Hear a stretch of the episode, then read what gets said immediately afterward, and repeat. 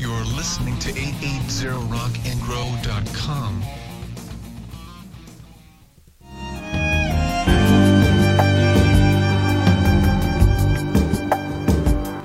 Casi mañana. Los miércoles a las 23. Isabel Grupo.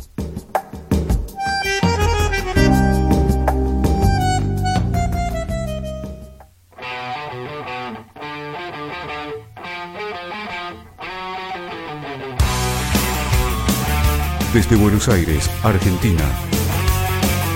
880 Rock and Grow.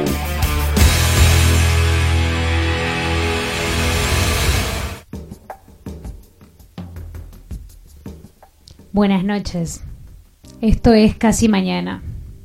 Hoy vamos a hablar de creencias, cábalas y supersticiones. Este es el programa 17. El 17 es la desgracia en la quiniela. ¿Crees en la desgracia? ¿Tenés número de la suerte? ¿Crees en la suerte? Hoy es 13 también, pero no es martes, así que no pasa nada. ¿Sos supersticioso? ¿Crees en algo? ¿Tenés cábalas o solo sos un poco toc? Bienvenides.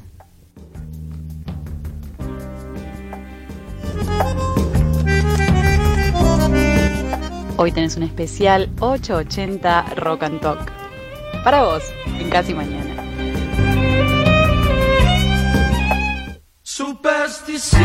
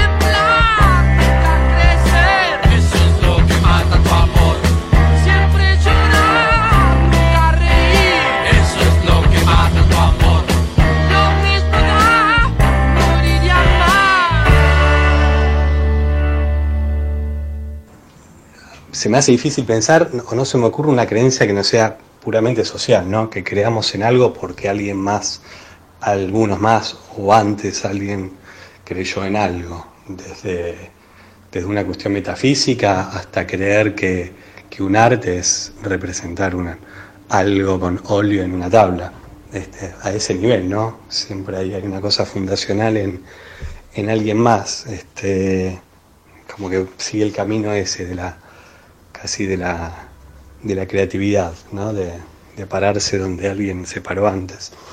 Este, de hecho, no se me ocurre ningún, ejemplo de una creencia individual o personal. viste, a lo sumo es un matiz, una mezcla de otra creencia adaptada a otra cosa, pero, pero es un, un rango de, de variedad o de, o de oposición o de refutar o lo que sea, pero, pero digo, no, nadie cree una cosmogonía individual en una ciencia este, auto, autocreada, ¿no? Sí, en, en ciencias, pseudociencias de, otras culturas, pero que también nos llegan socialmente. Este, o sea, como que creer es casi una empatía con alguien en particular este, que creyó otra cosa, ¿no? Pienso en el ser de un equipo de fútbol, ¿no? Es elegir haber empatizado con un tío, un primo, un amigo, un barrio, porque sí, y transformarlo en una fe y en una pasión y en, no te digo una creencia, pero casi. Digo, es como que las otras creencias me parece que siguen también por, por ese carril, con una empatía personal previa, con un grupo, con un colectivo, con una época, con una región, este, y el resto es, es historia, ¿no?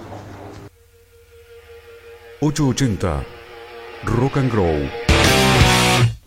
Hola, mi nombre es Acheli Panza y bueno, voy a contar un poco de qué se trata un libro que publiqué en el 2015 que se llama Santoral, que es un libro de cuentos que salió por Blati Ríos y tiene el cuento más importante, que es casi una novela corta, se llama así como el libro, Santoral.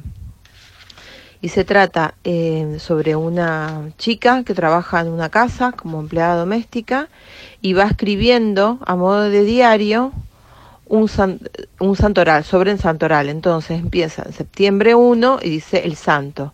Josué, santo patriarca del Antiguo Testamento, y ahí ella va escribiendo un diario.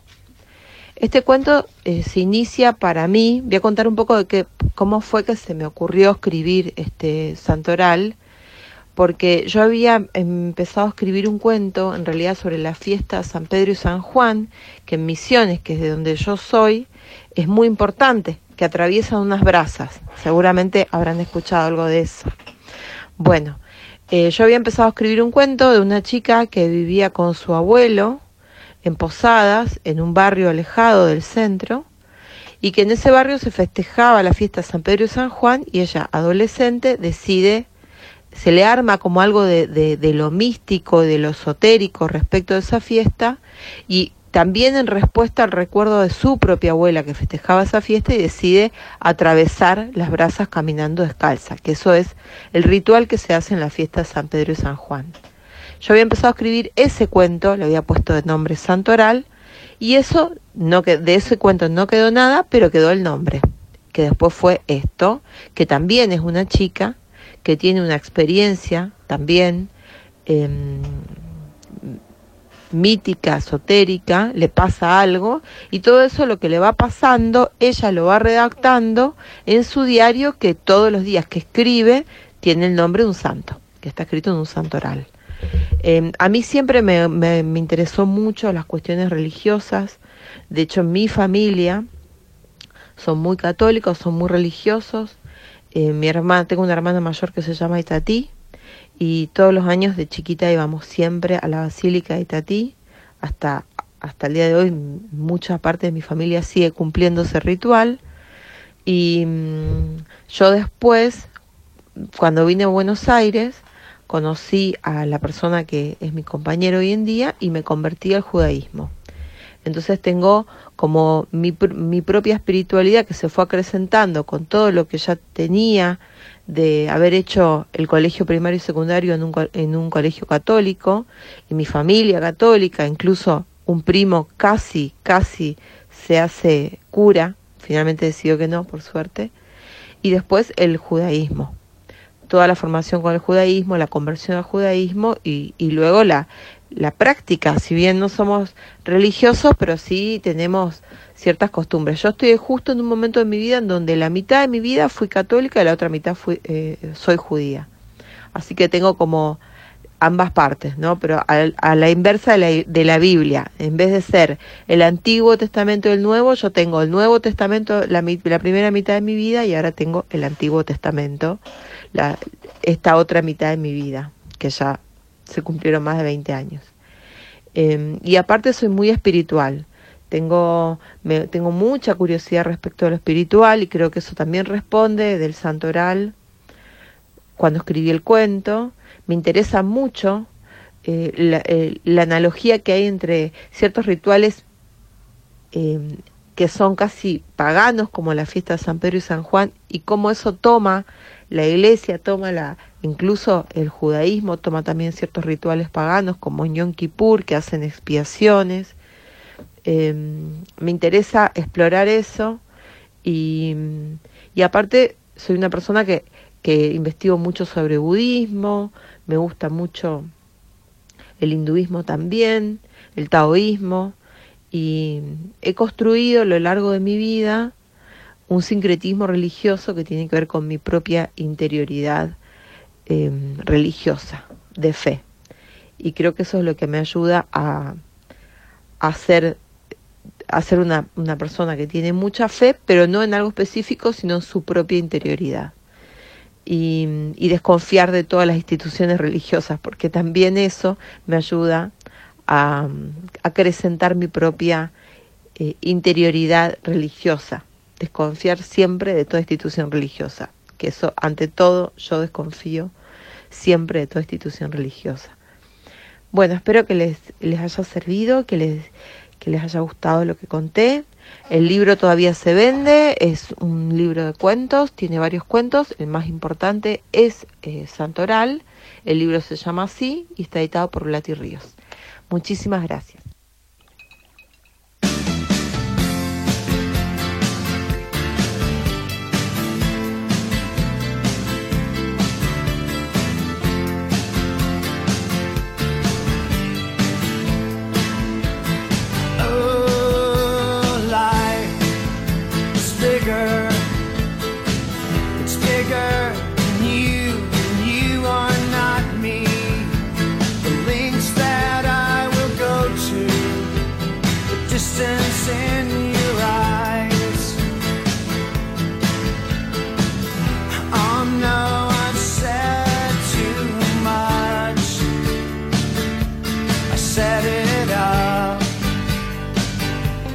Me in the corner.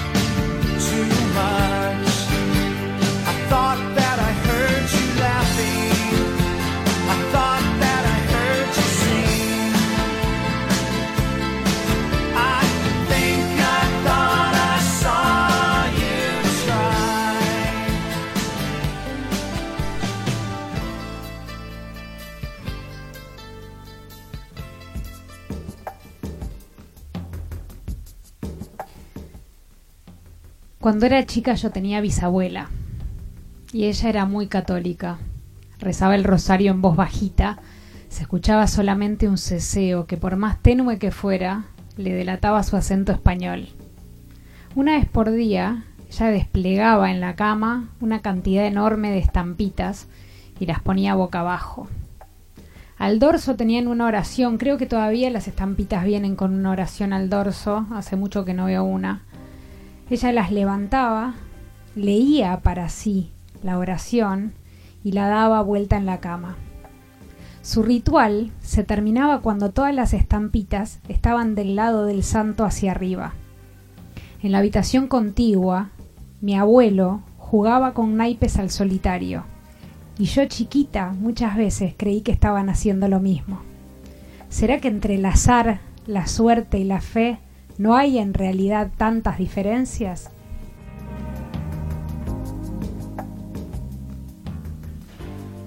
Cuando se habla de superstición, inmediatamente viene el recuerdo de mi papá. Él tenía todas las supersticiones más conocidas y además las propias de su profesión. Era marino y, por ejemplo, para él estaba prohibido apoyar la gorra del uniforme sobre la cama. Desconozco el motivo, pero era así.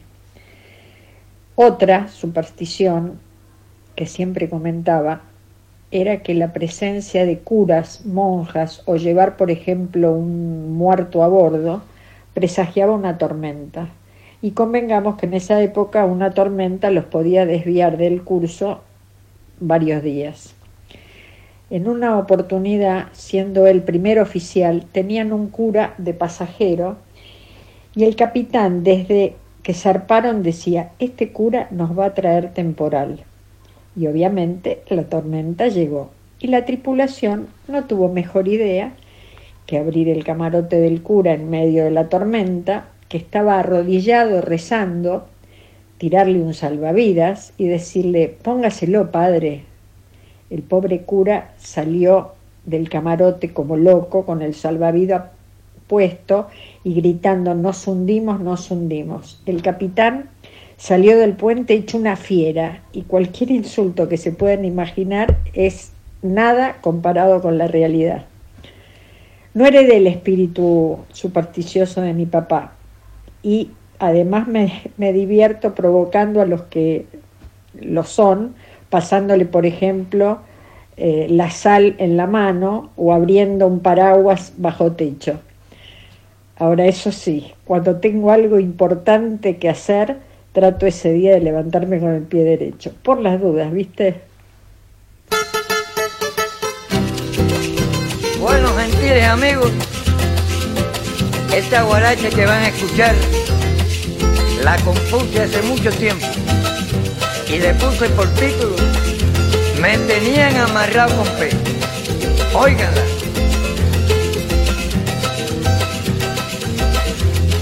Qué mala entraña tiene esa negra, qué mala entraña tiene con fe. Me ha trabajado con todos los muertos para ponerme el mundo al revés. No hay un santo ni un cabildo y nunca falta ningún bebé. Porque ella vive siempre pensando que mi cabeza baje a los pies. Me tenían amarrado con pena, me tenían pero me solté. Me tenían amarrado con fe, me tenían pero me solté. De la puntica de un tarro viejo sacaba polvo para el café. Y me lo daba la muy maldita para ponerme el mundo al revés. También me daba polvo de sapo, porque con eso me hincha los pies. Y todo eso para amarrarme y con todo eso me le solté. Me tenían amarrado con fe, me tenían pero me solté. Me tenían amarrado con fe, me tenían pero me solté. Me con apazote, con mejorana y flor de café. Tras de la puerta siempre tenía un retrato mío virado al revés. Hacía un reguío y un saumerio y hasta lo echaba por la pared. Todo eso para amarrarme, con todo eso me le solté. Me tenían amarrado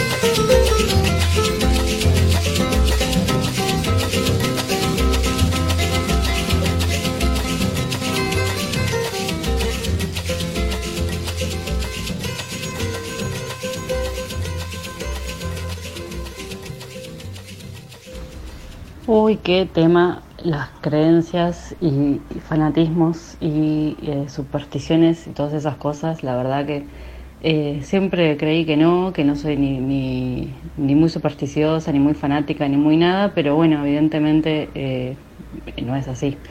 Es como bien sabrás, este, bueno, mismo en mi casamiento me puse la camiseta de River arriba del vestido, sin importarme nada, eh, así que eso demuestra claramente un grado de fanatismo. Pero bueno, este fanatismo que bueno, tuve de más chica hasta que bueno, me di cuenta lo arreglado del fútbol argentino y mundial en general y, bueno, y decayó totalmente. Pero bueno, en mi corazón algo de River quedó y en los momentos importantes me gusta tener una camiseta a mano, es así. Y intenté inculcárselo a mis hijos, eh, he fallado claramente, así que nada, eso por el lado del fanatismo, si se puede llamar fanatismo hoy en día, lo tuve y ya lo perdí. Y el tema de las supersticiones, la verdad es que soy bastante supersticiosa, sobre todo fin de año. Eh, todos los años, desde hace ya unos cuantos años atrás, tengo como firme que antes de las 12, nada, un minuto antes de las 12, me subo una silla. No me importa si estoy con mi familia, con amigos, con gente que no conozco, no me importa nada. Me subo una silla, antes me subía, me paraba en la silla, después me dio un poco de, vergüencita y generalmente me arrodillo. Y nada, brindo arrodillada o parada o como sea en la silla sin tocar el piso y me bajo en el nuevo año después de las 12 con el pie derecho. Eso Siempre, siempre lo hice y lo seguiré haciendo. Claramente en el 2020 fue medio el pedo, eh, no funcionó, salió bastante mal. El 2021 no pinta mucho mejor por el momento, pero bueno, veremos qué, qué pasa. Lo voy a seguir haciendo. Y eh, después tengo como, como creencia firme también, y hasta ahora nada me demostró lo contrario, que los años pares son una general porquería en general y los años impares son muy buenos o al menos aceptables. Eso lo tengo también desde hace muchos años, es una creencia totalmente arraigada que bueno, también me he comido varias puteadas de amigos. Cada vez que lo digo me dicen, viste, el 2020, culpa tuya. Decís siempre los de los años pares, te fuiste al carajo. Bueno, ¿qué, qué voy a hacer? Eh, por eso al 2021 le tengo un poco más de fe, porque al ser impar tiene que necesariamente que traer algo bueno esperemos, por el bien de todos, que traiga algo bueno. Y eh, después, en cuanto a creencias, eh, no creo en la iglesia, no, profeso ninguna religión en particular, ninguna, pero sí creo que hay algo, creo en las energías, creo en, algo fuera de este plano, no digo en el cielo, el infierno, el diablo, Dios, no, eso no, pero que hay algo, hay una energía particular, algo se mueve. Eh, me han pasado muchas cosas bastante locas a lo largo de mi vida, o sea, no sé, no sé si decir premoniciones no, porque sería demasiado, pero sentir cosas que iban a pasar sin ningún tipo de, de, de, señal que lo indicara, o sea, no, nada prevía que iba a pasar eso y yo lo sentí desde antes y terminaba pasando. Por lo general nunca fueron cosas buenas, claramente. nunca sentí que me iba a ganar el bikini, nunca sentí que me iba a ganar un concurso, no, generalmente no. Por lo general siempre fueron pérdidas familiares bastante cercanas y horribles, pero lo sentía desde antes, desde antes de que ocurrieran y bueno, eh, terminaban pasando. Por eso creo que hay unas energías o que cuando uno realmente desea algo, pero deseándolo en serio, eh, no, no, ay, quiero un brownie, no, no, no deseos internos, pero fuertes, ¿eh? fuertes, fuertes, de, vibrar con ese deseo, eh, yo creo que se terminan cumpliendo.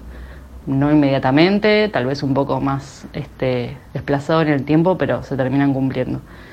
Eh, así que en esas cosas sí, sí tengo como una creencia bastante fuerte, porque me han pasado cosas bastante locas y porque sí, algo más hay, evidentemente algo hay. Mm, insisto, no la iglesia, claramente no.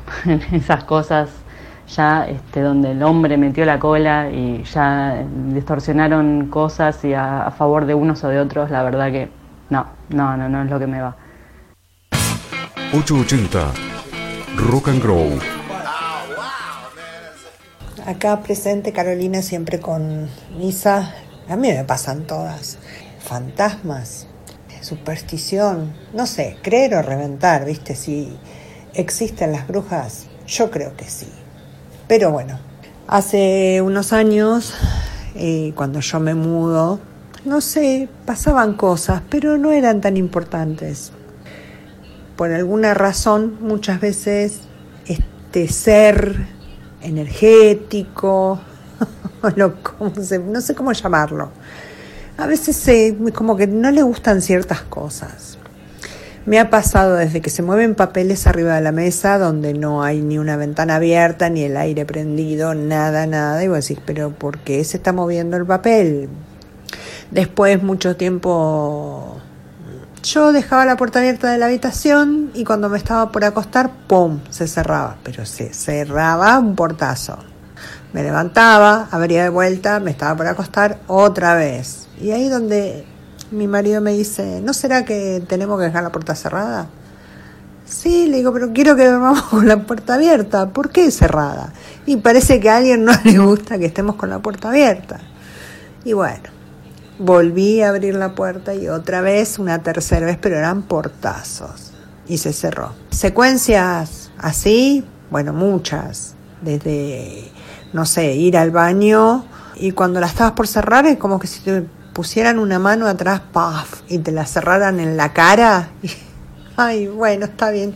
Este, si yo la iba a cerrar a la puerta, o sea, esta persona, este ente, este, tiene un problema con las puertas. No sabemos qué puede ser, no sabemos quién puede ser. Eh, lo único que sabemos que maldades en sí, no, son travesuras. Después otro día, por ejemplo, estaba yo saliendo de mi departamento. Eh, aclaro que tengo una puerta blindada que no es fácil de cerrar. Estoy saliendo y cuando la estoy cerrando la puerta sentí lo mismo, como que ¡pum! me empujaron de atrás. Y volví a abrir. Dije, ¿qué pasó? Y la volví a cerrar y cerró bien no tenía ninguna ventana abierta porque cuando me voy pongo la alarma y tengo que tener todas las ventanas cerradas. No sé, cosas así muchas veces. Eh, caerse cosas en mi casa, uh, ruidos raros en la cocina, como si se prendiera el calefón, como si se apagara el lavarropas, como si alguien abriera la heladera. Pasan esas cosas en mi casa. Si me preguntas, ¿soy supersticiosa? Y si la superstición pasa por tener un gato negro, cruzarte con un gato negro, pasar por abajo una escalera, no sé, la verdad que no. No, amo los gatos negros, obviamente. He pasado por abajo de la escalera y me casé, pero de brujas sí creo que las hay. Espíritus, fantasmas, entes, energías, lo que sea. Poltergeist, no sé, lo que se te ocurra, yo creo que sí existen. Mi marido, que es sumamente incrédulo en todo, nunca, siempre se me rió en la cara de, las puertas, eso que se le ha cerrado la puerta a él así también, como a mí, pero él estaba cuando se cerraban los portazos en la habitación pero siempre fue como, oh, déjate joder, mira que va a haber un espíritu, ah, déjate joder, ¿cómo vas a pensar eso? Pero tenés que ser un poquito más inteligente, ¿cómo vas a pensar eso? Cuando se cayó el cuadro me dijo definitivamente, algo pasa en este departamento. Bueno, esa es mi historia, eh, por lo menos logré que marido me crea. o crea, no me crea, o crea que algo, algo hay, algo pasa, o algo existe acá adentro.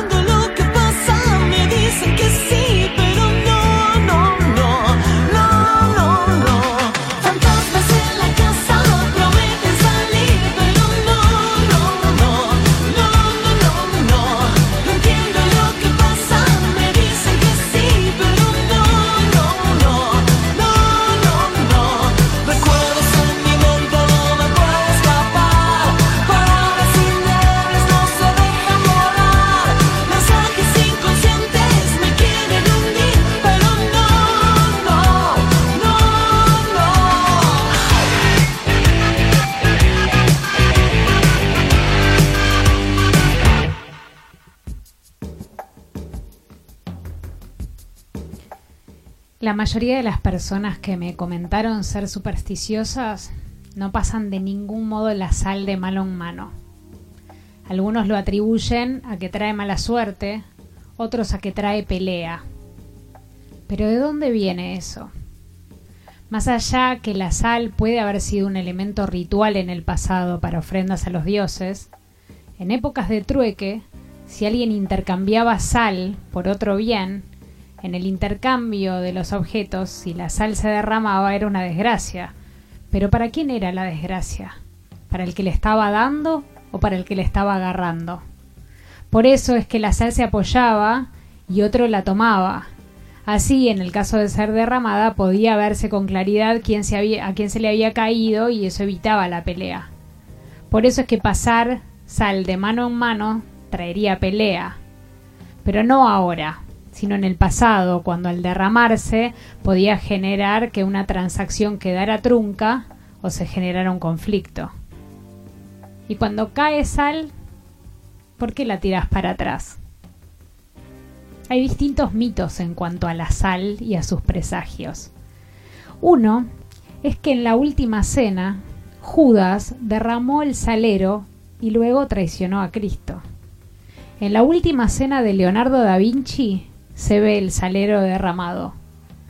Y supuestamente, tirar sal para atrás ciega al demonio que esté al acecho o a quien quiera traicionarnos por la espalda. En cuanto a poner la gorra o el sombrero en la cama, se tomaba como un presagio de que el dueño del sombrero quedaría con la mente en blanco. Inevitablemente, pensando en el sombrero y en los pensamientos, me vino a la cabeza el sombrero de Esperando a Godot el sombrero de pensar. Tampoco los motoqueros dejan el casco en el suelo. Se puede pensar que es de mala suerte, pero en realidad el casco en la ruta es una señal de auxilio, y por eso quienes usan casco no lo dejan en el suelo. Supersticiones con el dinero hay muchas, y algunas tan arraigadas que ya no son supersticiones, sino que son parte del folclore o del protocolo. Quienes son supersticiosos no soportan que uno deje en el suelo la cartera porque dicen que se va el dinero. Pero como folclore, no se regalan billeteras vacías. Y eso ya es más un protocolo que una superstición. Mi mamá más de una vez me regaló una billetera para tener la excusa de regalarme dinero. Con lo cual agradezco este gesto, sea por superstición, folclore o protocolo. Hola queridos amigos, los saluda Alejo Ortiz, actor, 46 años, 20 años de profesión. y bueno, nos convoca aquí las cábalas. Y bueno, si de actores se trata, ya sabemos que los actores por lo general somos muy cabuleros. Eh, hay algunas cábalas que, que se siguen a rajatablas o que están instaladas ya y después cada uno tiene su propia cábala, muy parecido a lo que es el jugador de fútbol, ¿no? En lo que a mí respecta, tengo una cábala que no, no dejo nunca, es siempre la misma, sobre todo cuando estoy en teatro. Hago una serie de OMS, que lo hago o detrás de alguna pata, en bambalinas, si consigo un camarín a oscuras, en un camarín a oscuras, si consigo un baño a oscuras, un baño a oscuras, depende del teatro en el que esté. Pienso en, en mis cuatro abuelos, los nombro, pienso en mi padre, les pido fuerza para cada función y salgo al escenario. Eso hago cada función. Otra cábala que tenía por ejemplo, con Lito Cruz era tomarme un Campari antes de cada función y hacer una pasada de toda la obra rápido, en distintas modalidades, diciendo la letra, no diciendo la letra y solo diciendo los tonos, pero no fallaba, nos pasábamos toda la obra completa, 33 variaciones, y Hombre mirando al sudeste que hacíamos juntos, todos los días antes de la, una hora antes de la función pasábamos rapidísimo una cuestión que se llama a la italiana, que es pasar toda la obra muy rápido, sin intención, pasamos la letra de toda la obra todos los días. Y bueno, en televisión los técnicos me enseñaron una cábala cuando una escena no sale.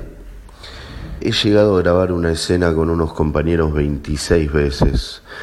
Y cuando no era culpa de los actores, era porque se apagaba un farol, o porque un micrófono raspaba, o se prendía una lámpara. Cuando eso empieza a pasar, los técnicos sacan las llaves, todos sacan las llaves de su bolsillo y las tiran al piso. Y todos empiezan a tirar su juego de llaves al piso. Y eso supuestamente, aunque no lo puedan creer, hace que la escena salga. Lo usan en un caso extremo. Creo que Papo en Carola Cassini tiene el récord de 30 escenas. Casi lo alcanzamos. Y después les voy a contar una cosa eh, muy interesante, que es que el amarillo no se usa en teatro y mucho menos en un estreno. Supuestamente trae mala suerte. ¿Por qué? Esto lo sabe poca gente.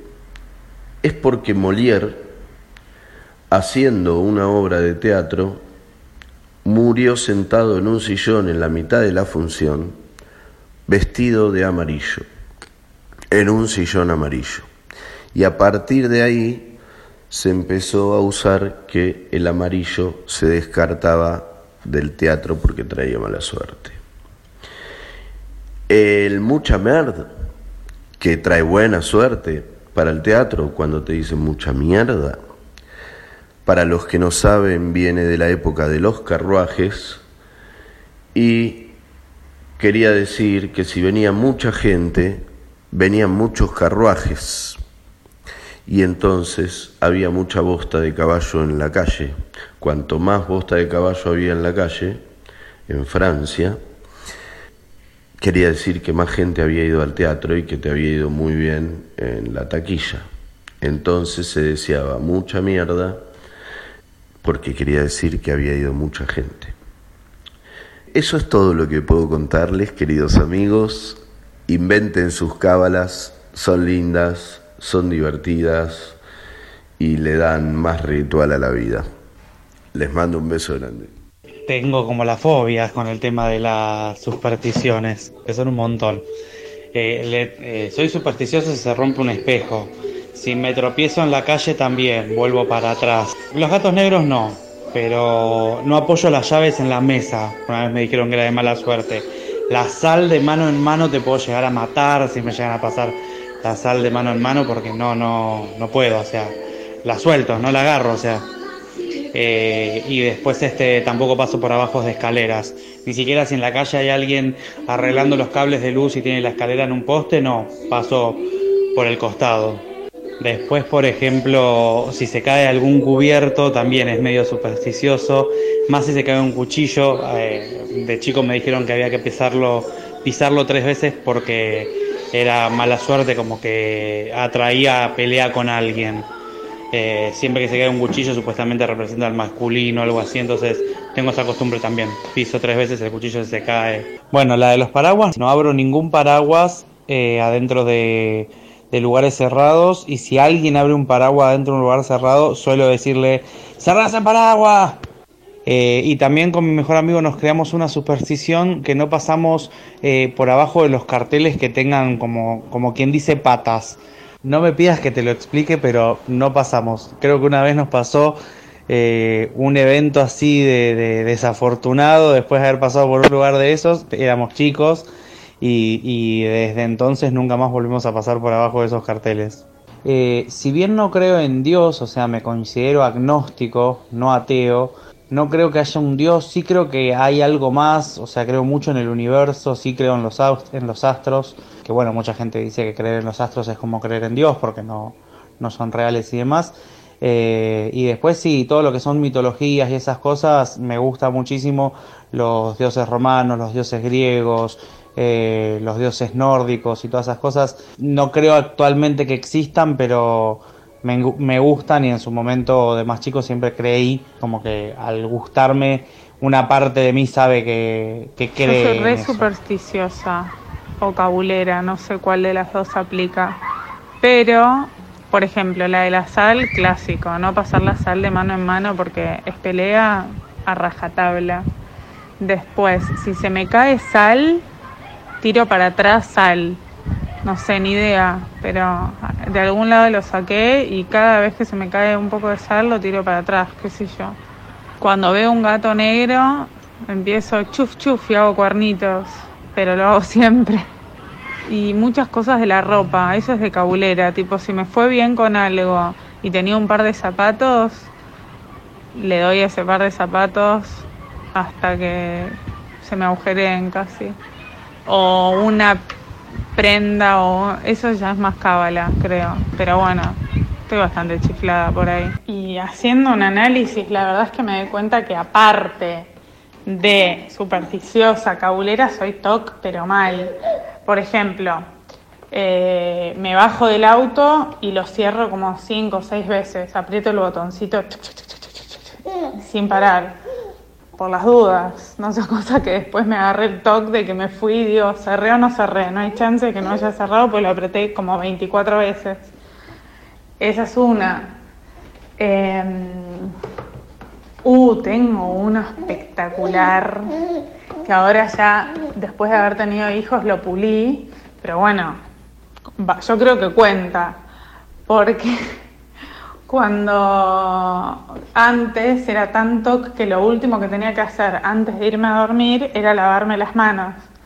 Entonces, nada, bueno, me acostaba, pum, agarraba el teléfono, tenía que ir a lavarme las manos. Pero bueno, también tenía que hacer pis para que no me agarren ganas de hacer pis antes. Tenía que hacer pis de vuelta, lavarme las manos, acostarme. Eh, no sé, agarraba una boludez, pum, tenía que volver a lavarme las manos. Conclusión, así me la pasaba lavándome las manos antes de dormir. Capaz predije el COVID, la manía del alcohol, bueno, ni hablar ahora estoy con el alcohol que parezco, mis amigas me dicen ahí viene la petaca, o sea, creo que esas son bastante graciosas.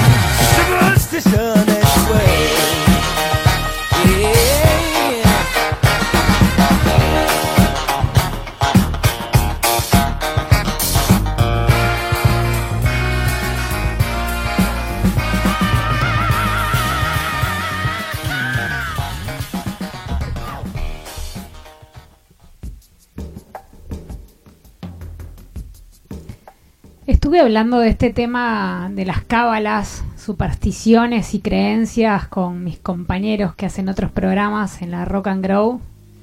Y por estos días fue divertido pensarnos como la Rock and Talk, ya que la mayoría tendemos más a los trastornos obsesivos compulsivos que a las supersticiones o creencias. Relevé un poquito de lo que dijeron algunos. Acabamos con Fernando Saicha, el capitán del barco, el host del programa Fantasma en la Máquina, Gabo Garraza, host de Vía Satélite, y Stanley Rosso, host del programa El Infierno Musical del Doctor Rosso, que vuelve al aire el viernes 5 de febrero a las 22, que ahora está de vacaciones. Y los separadores de la Rock and Talk son de la genia de Nat Cat, host del programa Space Cat. Escuchamos este bloquecito de la Rock and Talk.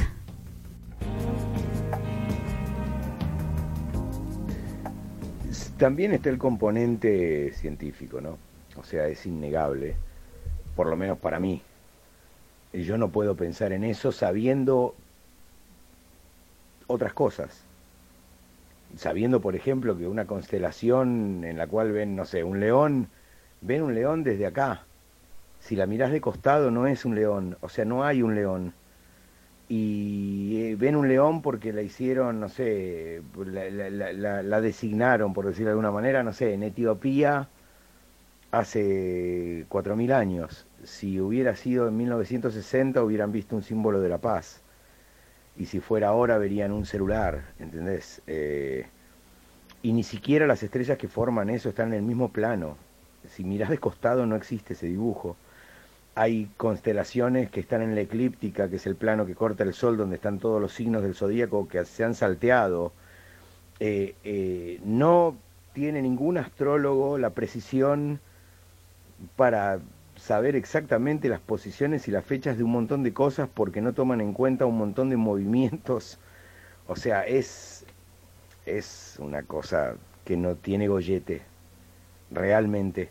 De hecho, lo único que podríamos tomar en cuenta a nivel científico, físico, químico nada, directamente.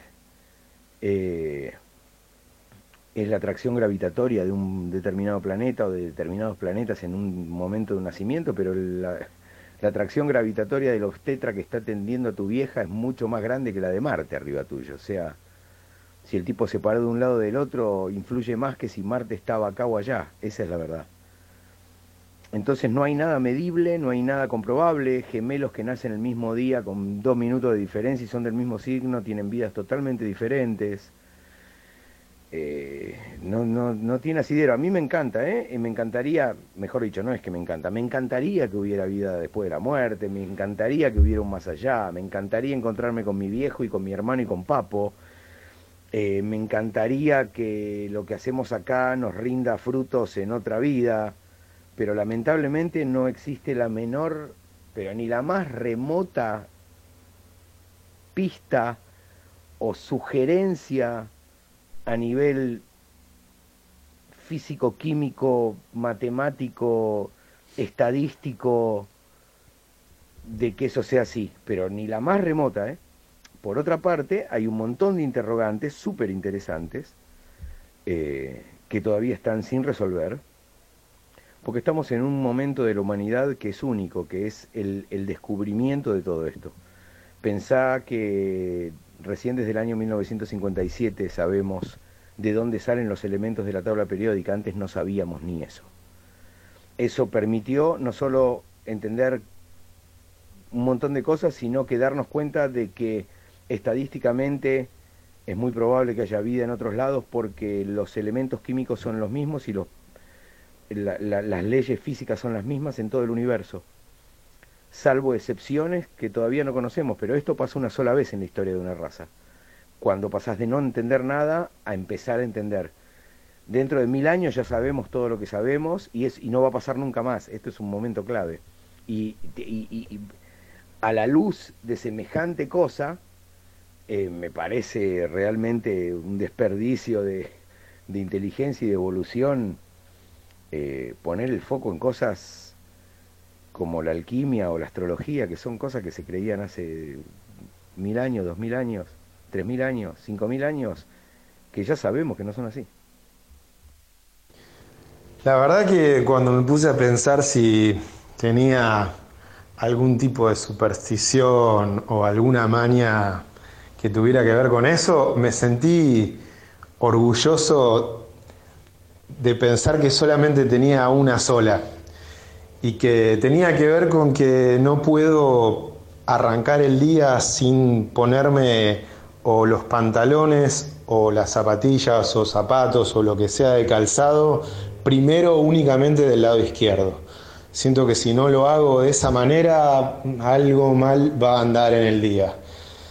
Pero cuando empecé a hacer un poco de ejercicio en la cabeza y, empecé a sentirme no tan seguro de ese orgullo de tener solamente una superstición, me empecé a dar cuenta que tenía un par más mínimo. Y una tiene que ver, por ejemplo, con no nombrar el apellido de nuestro expresidente don Carlos Méndez, porque automáticamente tengo que ir, como hacemos la mayoría, a nuestros genitales o, o en el caso de las mujeres, a sus pechos del lado izquierdo, o también a decir las palabras del maestro Salvador Buena Onda, repetir su apellido tres veces.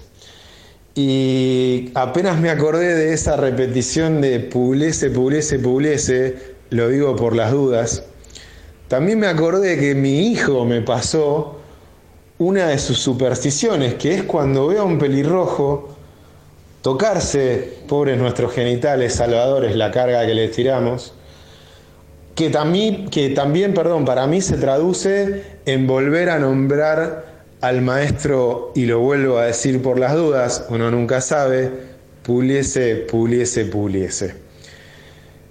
Quisiera parar acá, porque me estoy extendiendo demasiado y ese orgullo que sentí al principio de sentir que solamente tenía una superstición y una maña al respecto, se terminó traduciendo mínimo en tres.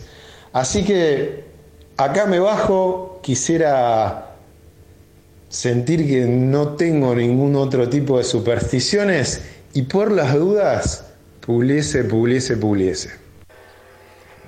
Buenas noches Isabel, gente de casi mañana. Aquí el doctor Rosso reportándose desde el Vietcong meridional. Y no sé si esto me, me hace un cabulero o si entra en el terreno de la superstición, pero cuando escucho música, el volumen tiene que estar indefectiblemente puesto en un número par. Es totalmente inconcebible que quede en número impar. Es algo que me altera muchísimo. Así que bueno, eso quería compartir en esta noche. Les mando un gran saludo y un abrazo a todos, queridos colegas. Nos vemos prontito. Chau, chau. 880 Rock and Talk.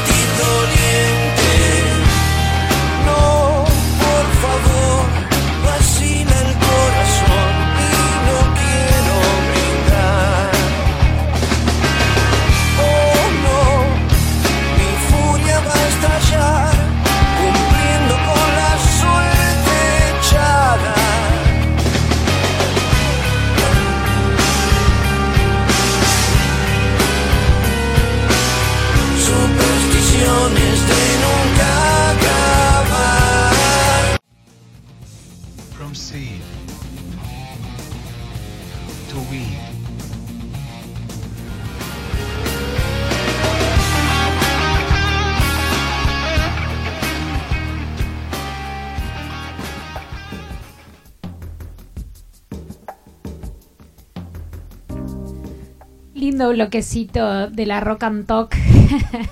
pugliese, pugliese, pugliese. Ni siquiera sabía que estaba esa superstición. Eh, por ahí la tome o por ahí diga papo, papo, papo, ya que lo nombraron dos veces hoy.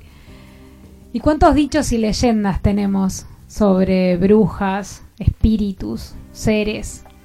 Las brujas no existen, pero que las hay, las hay. Creer o reventar, y los escépticos que prefieren decir si no lo veo no lo creo, y con el mismo criterio, ojos que no ven, corazón que no siente. ¿Alguna vez te hiciste tirar las cartas? ¿Te leyeron tu carta natal? ¿Sabes cuál es tu signo solar, ascendente, luna, etcétera? ¿Alguna vez trataste de leer a alguien por sus características astrológicas? ¿Qué tanto crees en la energía, en el más allá, en el más acá, en la vida después de la muerte? Y más allá de lo que creas, ¿en qué no crees? Todo empezó en, un sucucho de venta y canje de revistas usadas. Esto fue mm, a mediados de los 90 en una ciudad chica en el sur de Córdoba. Yo me había hecho amigo del dueño y mataba el aburrimiento de esas siestas de verano ahí. El tipo se entretenía contándome historias de su vida que siempre eran místicas y fantasiosas, cosas de egipcios, de extraterrestres, boludeces así. Como yo lo escuchaba, él me dejaba leer las historietas gratis. Yo de haber tenido unos 15 o 16 años y ya estaba grande para Paturucito. Así que el entusiasmo por las historietas se, se, me pasó un día que revolviendo los estantes me encontré con un libro que tenía una tapa de cuero negro y que tenía el título de Manual de Magia Negra. De alguna forma yo me obsesioné con ese libro y leerlo ahí ya no me alcanzaba, ese libro tenía que ser mío. En esa época mi papá leía una revista horrible que se llamaba Esto eran historias de asesinatos horrendos, acompañadas con imágenes de cadáveres súper violentas. Bueno, resulta que esas revistas se vendían bien aunque fueran usadas. Entonces yo hice el canje. El amarillismo violento por el manual de magia negra. El costado del inodoro de mi casa quedó vacío y yo tuve que buscar un lugar a donde esconder mi libro nuevo. Mis amigos en esa época se prestaban para cualquier cosa Ah, yo con las cosas que leí en el libro ah, los quería hipnotizar, hacía rituales para llevarlos a vidas pasadas, pero nada funcionó hasta que probamos hacer el juego de la copa. La primera vez que lo hicimos fue en la casa de un amigo porque los padres salieron a cenar, así que teníamos la casa para nosotros solos por mínimo dos horas. Era todo muy rudimentario, no, no teníamos un papel tan grande como para armar la tabla que mostraba el libro, así que cortamos pedacitos de papel en donde escribimos cada letra del abecedario y, también los números y los desparramamos en la mesa en forma de un círculo. En el centro del círculo pusimos una copa de vidrio al revés y a los lados de la copa había dos papelitos que decían sí y no. Al principio nos costó un montón concentrarnos. Nosotros cerramos los ojos, nos agarramos de las manos y nos empezamos a reír. Yo era el que hacía del medium y el que rompía los huevos para que nos pusiéramos las pilas y lo tomáramos en serio y mm, que probáramos de vuelta y de vuelta y de vuelta y de vuelta hasta que al fin pudimos concentrarnos un rato largo y cuando todos pusimos el, el dedo índice en el culo de la copa, y yo pregunté, ¿hay alguien ahí? La copa se empezó a mover muy despacito hasta el papelito que estaba al lado y decía que sí. En lo que la copa se iba moviendo, el, el, entusiasmo era enorme y el suspenso era atrapante. Y nos recagamos de miedo cuando empezó a ladrar el perro. Y ahí nos dimos cuenta que ya eran más de las 12 y que los padres de mi amigo estaban estacionando, ya habían vuelto de la cena. Entonces limpiamos todas las apuradas Y en ese momento se nos despertó la determinación de volver a hacerlo. Yo la verdad que no, no recuerdo dónde fue o qué pasó cuando lo hicimos la segunda vez o la tercera vez. Eh, lo que sí me acuerdo es que llegamos a hacerlo todos los días y que después de hacerlo varias veces ya no necesitamos ni concentrarnos. Nosotros dábamos vuelta a la copa y nos empezaba a contestar las preguntas que le hacíamos. La, en esa época, claro, ya para, para ese entonces la copa ya no se movía despacio. Eh, es más, a veces se movía tan rápido que se nos escapaba de los dedos. El juego funcionaba casi como un teléfono. A veces estábamos hablando con alguien y nos decía que había otro espíritu que quería hablar con nosotros, así que se cambiaban. Eh, había algunos espíritus que eran como nuestros amigos y volvían a saludarnos de vez en cuando. Era bien raro, pero la, copa se movía con personalidad. Era como que en el movimiento de la copa se notaba cuando, cuando el espíritu cambiaba. Una cosa bien rara esa. Nosotros a veces teníamos conversaciones que eran bien largas y coherentes. Eh, y a veces la copa se movía de una letra a otra sin formar palabras. El libro decía que mm, había una puerta entre el mundo de los vivos y el mundo de los muertos y que ese juego era como la cerradura. Cuando el espíritu no escribía palabras era porque estaba buscando una combinación que abriera la puerta, que abriera esa cerradura. Por eso nosotros teníamos un cuaderno en donde anotábamos letra por letra todas las conversaciones que tuvimos.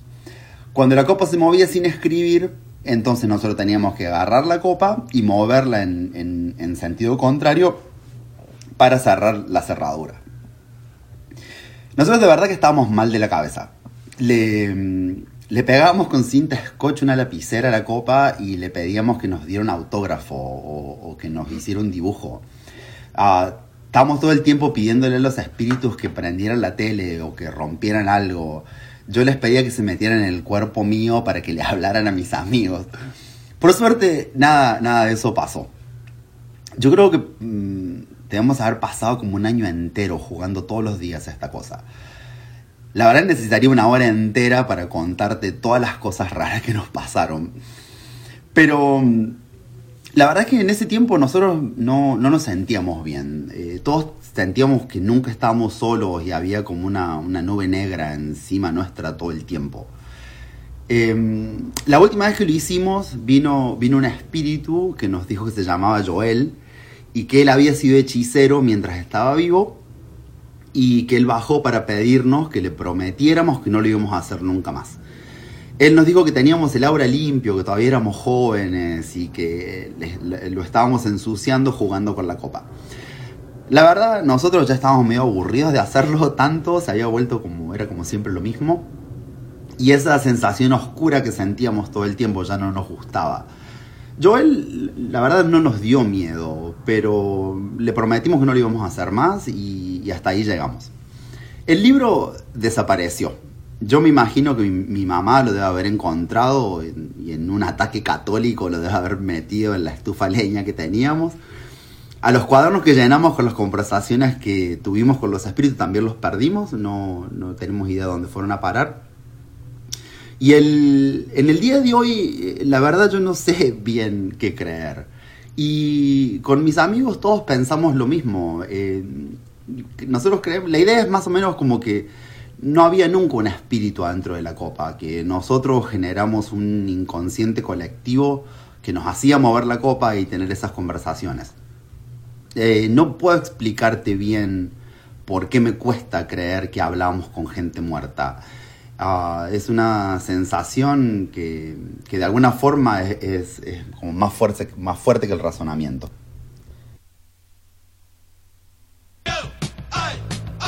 ...880... Rock and Grow. Una experiencia cercana a lo inexplicable fue cuando era adolescente y practiqué el juego de la copa. Todo empezó un verano en el que aprovechábamos con un grupo de amigos para quedarnos hasta altas horas de la noche hablando de temas que nos inquietaban. En ese entonces uno de mis amigos había tomado contacto con libros y con personas que conocían de esa práctica y de otras vinculadas al espiritismo. En general, todos éramos bastante inquietos frente a cuestiones vinculadas con la muerte y el más allá. No teníamos miedo en absoluto, Por el contrario, nos atraían esos temas. Desafiamos nuestros miedos visitando el cementerio de noche, escuchando relatos de casas embrujadas, de apariciones de espíritus, y en eso tomamos contacto con un libro que nos llevó a practicar el famoso juego de la copa. Empezamos explorando un mundo desconocido que luego se tornó, te diría, un hábito. Recuerdo que lo hacíamos en la casa de alguno de nosotros y que íbamos variando porque no era bien visto por, por nuestras familias. Lo hacíamos a la noche, generalmente cuando todos dormían y siempre el mismo grupo de cuatro o cinco amigos. Al principio yo creo que descreíamos y pensábamos que bueno, los movimientos de la copa eran producto de alguno de nosotros. Pero cada noche la copa fue tomando como vida propia y se movía con energía, con independencia, a punto tal que algunas veces iba más rápido que nuestros dedos que se apoyaban en ella. Lo hacíamos generalmente en un tablero improvisado, de papel, con letras, números, las palabras sí, no y adiós. En algún momento también usamos un vidrio y hasta talco para facilitar el desplazamiento de la copa. No creíamos mucho sobre la presencia real de espíritus, o al menos me parece eso, ¿no? Pero sí sabíamos que el movimiento era involuntario y escapaba a nuestro entendimiento.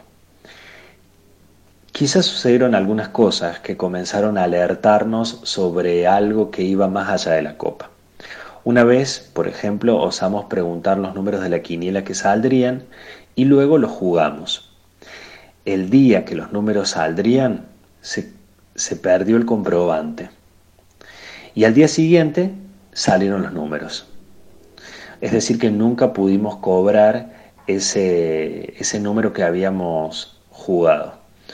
Otra vez la entidad con la que supuestamente hablábamos dijo ser el alma de una niña fallecida trágicamente y nos dio como un número de teléfono de la familia para que nos comunicáramos. No creíamos en eso hasta que llamamos y efectivamente el teléfono correspondía a la familia de una niña, de una niña que había muerto, ¿no? Otra vez hablamos con el espíritu supuestamente de mi abuelo y nos reveló información de la infancia de mi vieja que realmente desconocía yo y lógicamente también mis amigos, y que luego fue corroborada cuando le pregunté a, a mi mamá. Siempre tratábamos de poner a prueba la veracidad de la información que obteníamos y casi siempre no podíamos explicar cómo la copa sabía lo que sabía. Bueno, un poco nos cansamos de practicarlo porque se había tornado un hábito hasta te diría enfermizo, por lo desconcertante de la experiencia de cada noche. Eh, pero bueno, también ocurrieron cosas más inexplicables aún que nos dieron miedo. Uno de nosotros comenzó a escuchar voces por las noches en la ventana de la cocina cuando se sentaba de espaldas a ella. Otro se comenzó a sentir observado en el interior de su casa y lo más llamativo fue cuando una noche la copa se desplazó sorpresivamente a la palabra adiós e inmediatamente llegaron los padres del dueño de casa, a quienes lógicamente le ocultábamos que hacíamos el juego de la copa. En esa misma casa, otra noche, cuando nos despedimos, la puerta del frente empezó a sonar como si alguien la golpeara. Y ahí nuestro amigo la fue a abrir pensando de que alguno de nosotros se había olvidado algo pero cuando abría la puerta nadie estaba del otro lado. Yo creo que el cansancio y este miedo eh, nos hizo dejar de jugarlo, desechar el tablero y olvidar los hechos inexplicables que vivimos muchas noches. Estoy seguro que hay algo que va más allá de lo evidente, no sé qué, pero por eso mismo creo que es mejor dejar las cosas como están y pensar que fue una travesura de adolescente y que no volvería a repetir ni mucho menos a recomendar esa experiencia. Hay algo oscuro detrás de ese aparente juego. Y no sé si es bueno adentrarse en ese mundo si uno no está preparado para convivir con las incertidumbres que genera.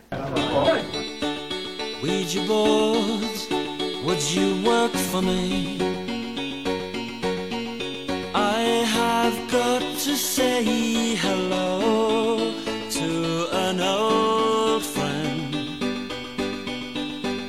Ouija board, Ouija board, Ouija board, would you work for me? I have got to get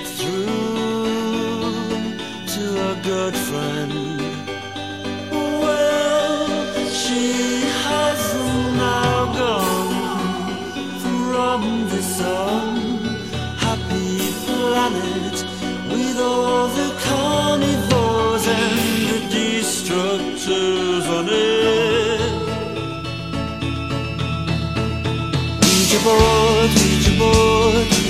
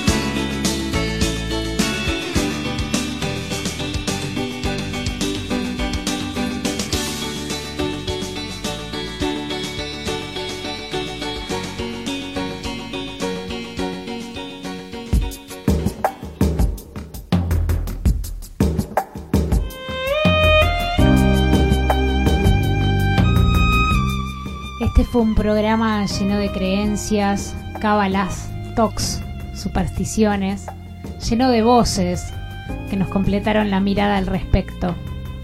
Yo tengo hace poco una nueva cábala adquirida. una clienta que es disléxica me dijo que la letra Comic Sans facilita la lectura, así que cuando escribo los agradecimientos, los escribo en esa letra para intentar no trabarme. Como diría tu Sam, puede fallar, pero muchas gracias Víctor Festa, Acheli Panza, Isabel Sigliuti, Agustina Sievental, Carolina Lavagnino, Alejo Ortiz, Maximiliano Gómez, Lali Sigliuti, Juan Tauber, Marco Faletti y también a mis compañeros de radio que los nombré antes. Muchas gracias a todos y también gracias a ustedes por estar ahí escuchando. Que tengan buenas noches, espero hayan disfrutado este programa un poquito más largo, que sueñen lindo, que ya es mañana.